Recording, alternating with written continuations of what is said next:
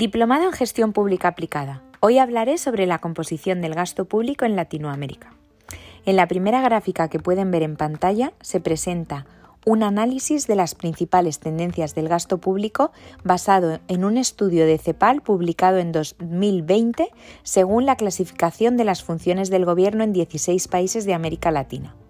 El análisis abarca el Gobierno central en el periodo 2000 a 2018. Es importante precisar que este análisis no incluye información de Bolivia, Cuba, Haití ni Venezuela por falta de datos actualizados. Bien, como podemos ver, el nivel de gasto en la región varía mucho entre países. En Argentina y Brasil, los dos países más descentralizados, el nivel de gasto es superior al 40% del PIB, del 46 y 41 respectivamente. El gráfico muestra un ejemplo de composición en algunos países por funciones de gasto.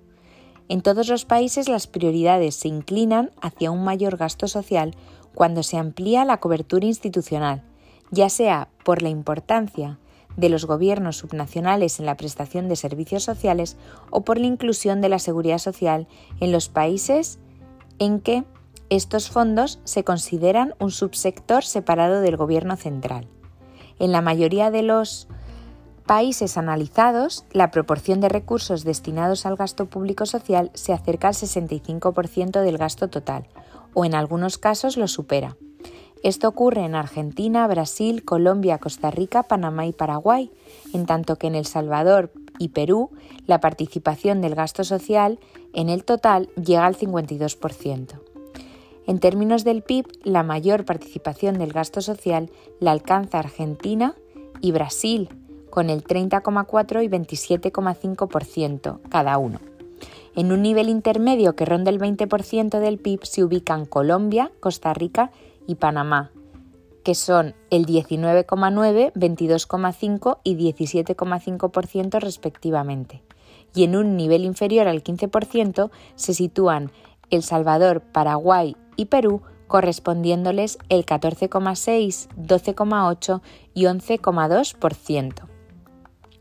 En el caso del gasto en educación, la relevancia de los gobiernos subnacionales se nota en Argentina y Brasil, donde este gasto está más descentralizado.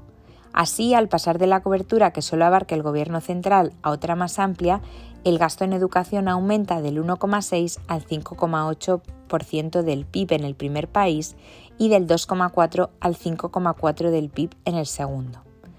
Por otro lado, el gasto en protección social se amplía considerablemente en todos los países cuando se incluyen las erogaciones de otras unidades y organismos del Gobierno, con incrementos que van del 2 al 4,5% del PIB según el país.